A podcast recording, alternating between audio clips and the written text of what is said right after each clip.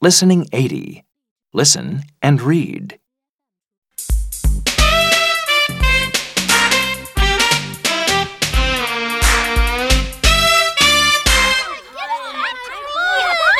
Why are you arguing? Please give me the remote control.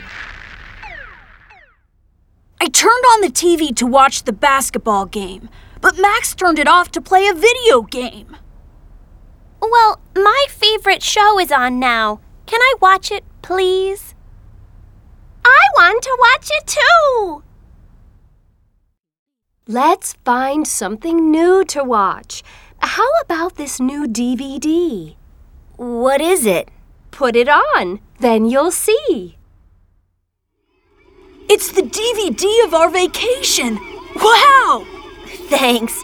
This is much better than playing a video game. And it's much better than arguing.